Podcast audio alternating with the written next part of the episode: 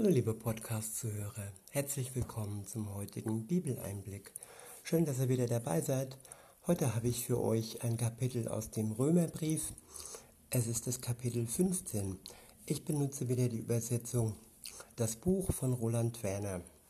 Ab Vers 1 heißt es, so ist es also notwendig, dass wir die Starken, die Schwächen derer mittragen, die an bestimmten Stellen nicht mitkommen und nicht unseren eigenen Willen in den Vordergrund stellen.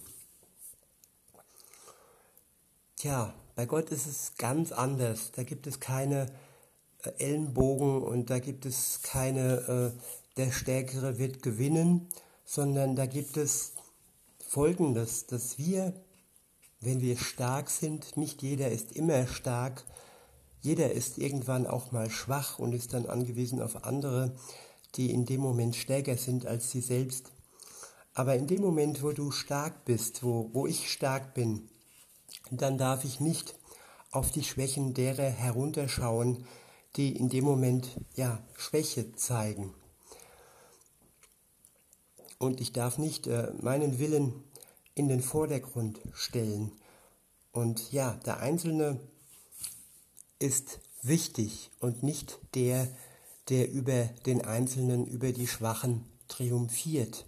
Es gibt keinen Triumph über die Schwachen, es gibt nur ein Mittragen und ein, ja, seine Hilfe anbieten, den Samariter geben und nicht den Räuber, dass man andere ausraubt, nur weil sie gerade schwach sind. Weiter heißt es, nein, jeder einzelne von uns soll so leben, dass es zum Nutzen für seinen Mitmenschen ist. Und zwar so, dass das Gute herauskommt und alle dadurch aufgebaut werden. Ist mein Verhalten gut für andere? Baut andere mein Verhalten auf?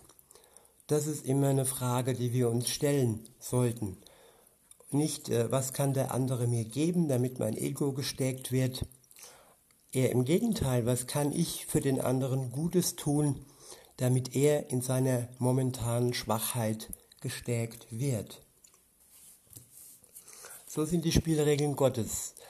Und in der Welt äh, sieht es, wie gesagt, oftmals anders aus. Da wird gemobbt, da wird gelästert, da werden Schwache erzeugt und, ähm, ja, und Starke erzeugt.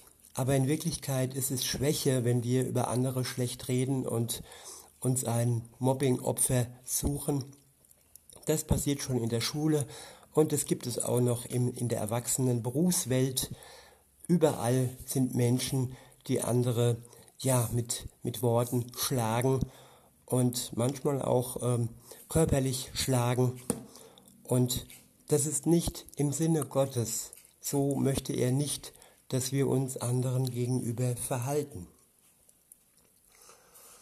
Ich wiederhole nochmal. Nein, jeder einzelne von uns soll so leben, dass es zum Nutzen für seinen Mitmenschen ist. Und zwar so, dass das Gute herauskommt und alle dadurch aufgebaut werden.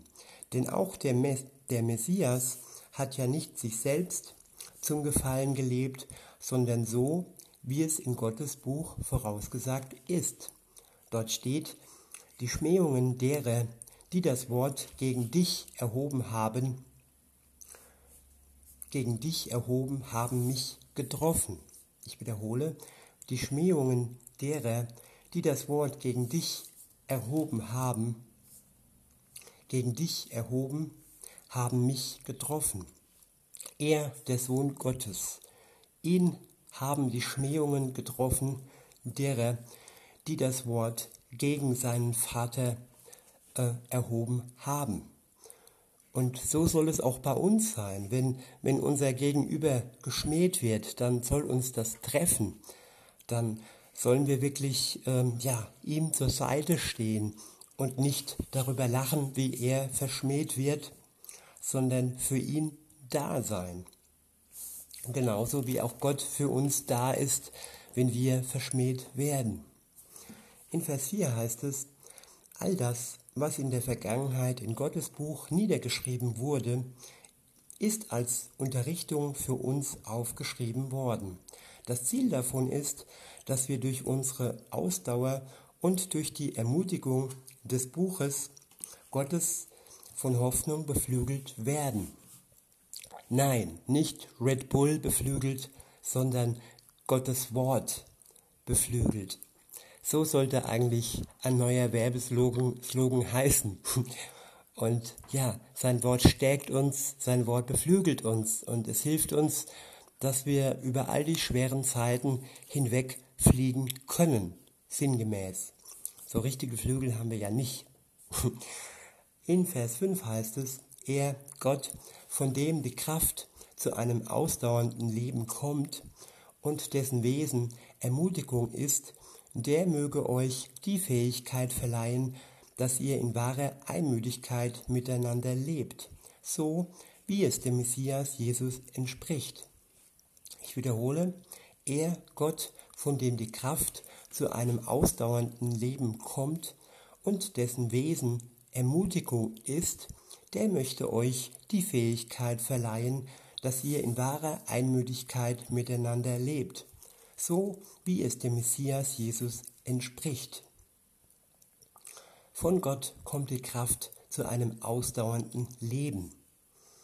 Und sein Wesen ist Ermutigung. Wir bekommen Kraft und wir werden durch sein Wesen ermutigt. Und all die Fähigkeiten, die wir von ihm verleiht bekommen, sind dazu da, dass wir in Einmütigkeit miteinander leben und nicht in Spaltung und nicht in dauerhaftem Streit. Weiter heißt es, ja, ihr werdet dann einmütig und sozusagen mit einem, mit einem Mund Gott loben, ihn, den Vater unseres Herrn, des Messias Jesus. Und diese Einmütigkeit hilft uns, hilft auch dem Einzelnen. Und ja, sie spaltet nicht. Und das ist wichtig, gerade in dieser Zeit. In Vers 7 heißt es, deshalb nehmt einander an, genauso wie der Messias auch euch angenommen hat und so Gottes wunderbaren Lichtglanz hat aufleuchten lassen. Ich wiederhole, deshalb nehmt einander an, genauso wie der Messias euch, auch euch angenommen hat und so Gottes wunderbaren Lichtglanz hat aufleuchten lassen. Ja, annehmen statt Ablehnung. Wir sollen den anderen in seinem momentanen Zustand annehmen.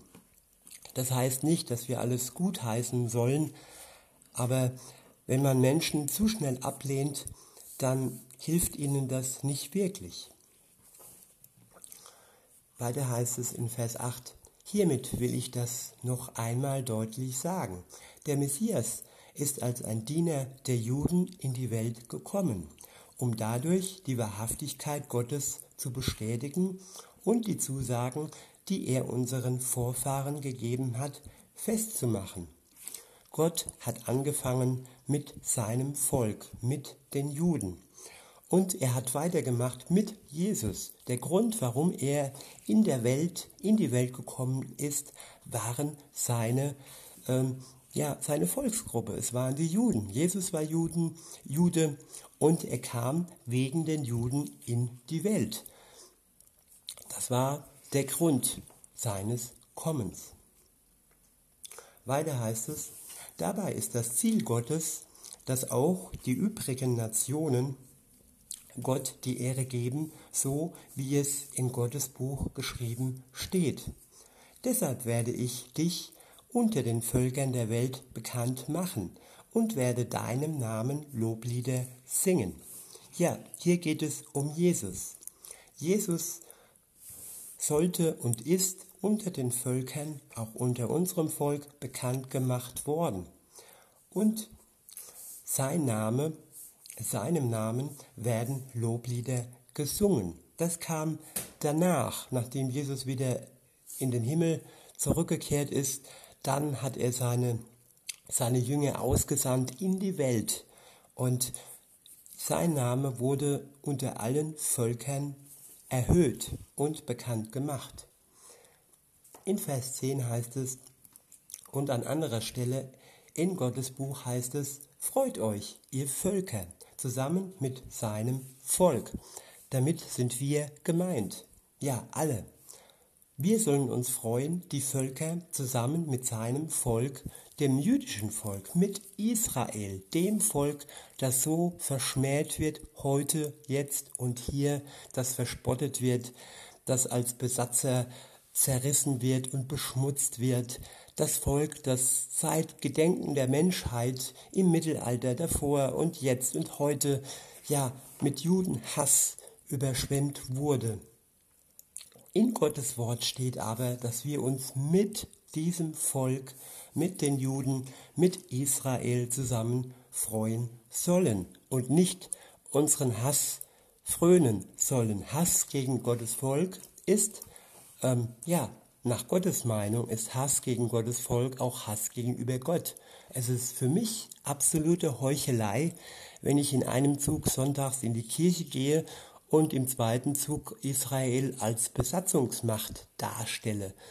Dieses Land wurde dem Volk Gottes geschenkt und sie besetzen dieses Land nicht, sie haben einfach das Geschenk angenommen. Und dieses Geschenk wurde im Alten Testament angekündigt und nach dem Zweiten Krieg haben sie endlich ihren Staat bekommen, so wie auch alle anderen oder sagen wir mal die meisten anderen Völker ihren eigenen Staat haben. Und kein einziges Volk ist Besatzer, nur weil es in seinem, seinem Land, auf seinem Land lebt. Insofern ist es wichtig, dass wir wirklich ein Herz gewinnen, ein großes Herz und eine große Liebe für sein Volk. Weiter heißt es dann in Vers 11, und an einer anderen Stelle, Lobt Gott den Herrn, alle Nationen und alle Völker sollen ihn preisen.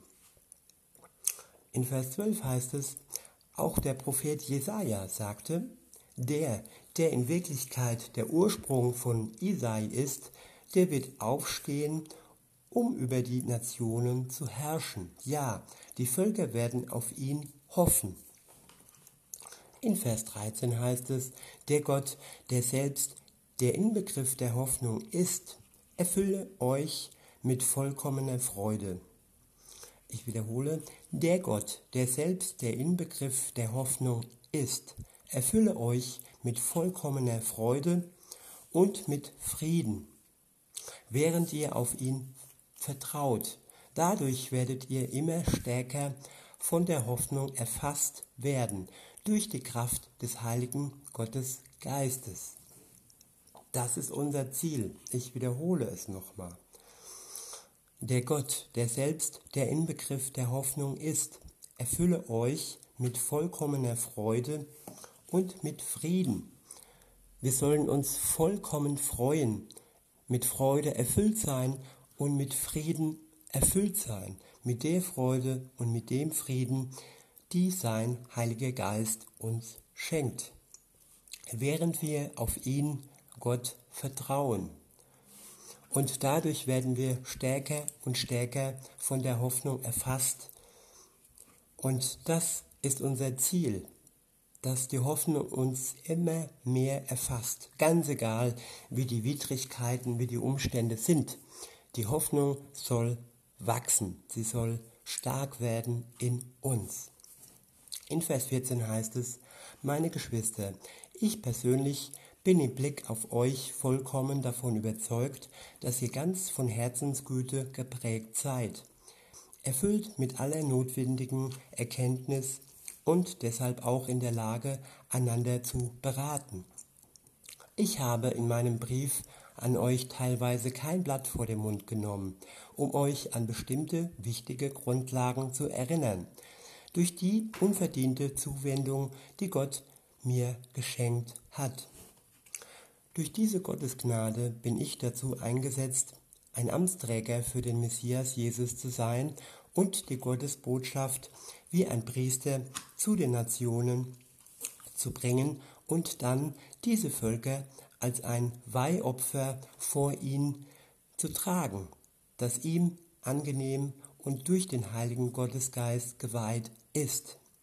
Also habe ich aufgrund meiner Beziehung zum Messias Jesus einen Grund, stolz zu sein, wenn es um die Aufgaben geht, die Gott mir gegeben hat. Denn ich werde nur über, ein einzige, über eine einzige Sache sprechen, nämlich über das, was der Messias durch mich gewirkt hat, um die Nationen zum Gehorsam gegenüber Gott zu führen. Das habe ich getan im Wort und im Werk, ja auch in der Kraft von Zeichen und Wundern und der Kraft des Gottesgeistes.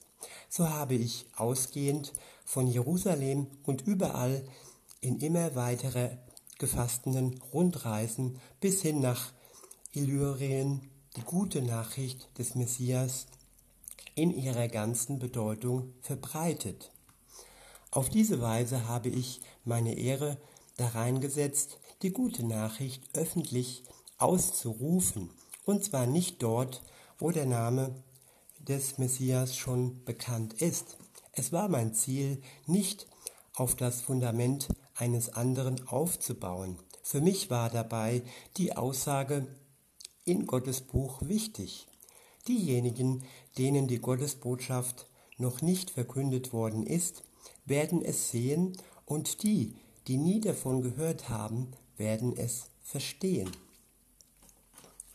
In Vers 22 heißt es, das ist auch der Grund, warum ich immer wieder daran gehindert worden bin, zu euch zu kommen.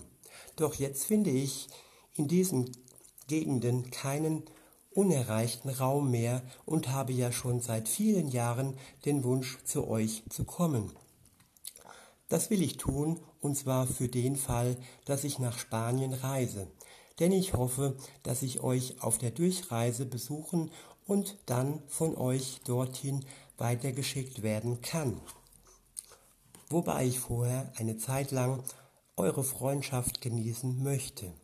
Doch jetzt bin ich auf dem Weg nach Jerusalem, um dort denen, die zu Gott gehören, eine Unterstützung zu bringen. Denn die Christen in Mazedonien und in Achaia haben beschlossen, einen Beitrag für die Armen und den Jesus-Nachfolgern zu leisten, die in Jerusalem wohnen. Das schien ihnen so gut und richtig zu sein und außerdem sehen sie ja auch in ihrer, stehen sie auch in ihrer Schuld. Denn wenn sie, die Menschen aus den nichtjüdischen Völkern, Anteil bekommen haben an der geistlichen Wirklichkeit, die ihnen geschenkt worden ist, dann ist es auch ihre Aufgabe, sie mit materiellen Dingen zu unterstützen. Und auch heute ist es so, dass wir in der Welt Israel, das Volk Gottes, mit materiellen Dingen unterstützen sollen. Insofern ist jede Hilfe, die Israel erreicht, eine gute Hilfe. Und all der Spott und all der Hohn ist einfach ähm, nicht sinngemäß und geht wirklich am Ziel vorbei. Dieses Volk zu unterstützen, ob mit Geld oder Zeit, ob mit Gebet oder Freude über die Entwicklung, ist nicht nur mein Anliegen. Ich denke, Gott ist es auch wichtig, dass wir dieses Volk immer im Auge behalten und es so gut wie es geht unterstützen. In Vers 28 heißt es, wenn ich das zu Ende geführt habe und ihnen diese Frucht überbracht habe, bringe ich damit diesen Abschnitt meiner Arbeit zu einem krönenden Abschluss. Danach werde ich von dort wieder abreisen in Richtung Spanien und auf diesem Weg bei euch vorbeikommen. Und das weiß ich genau, dass ich mit dem vollen Segen des Messias zu euch kommen werde. Ich ermutige euch, Schwestern und Brüder, durch unseren Herrn, den Messias Jesus und durch die vom Geist Gottes gegebene Liebe, unterstützt mich mit euren Gebeten zu Gott. Kämpft so zusammen mit mir. Betet, dass ich aus der Hand der Menschen gerettet werde, die dort in der Provinz Judäa leben und dem Willen Gottes ungehorsam sind und auch darum, dass die Christen dort in Jerusalem meinen Einsatz für sie positiv aufnehmen. betet auch darum, dass ich durch den Willen Gottes voller Freude zu euch kommen und auch zusammen mit euch Gottes belebende Gegenwart erfahren kann. Gott, der der Inbegriff des Friedens ist, sei mit euch allen. Amen. Ja, so sei es. Genau diese Wünsche möchte auch ich euch weitergeben. Ich wiederhole, Gott, der der Inbegriff des Friedens ist, sei mit euch allen. Amen, ja, so sei es. In diesem Sinne wünsche ich euch noch einen schönen Tag und sag bis denne.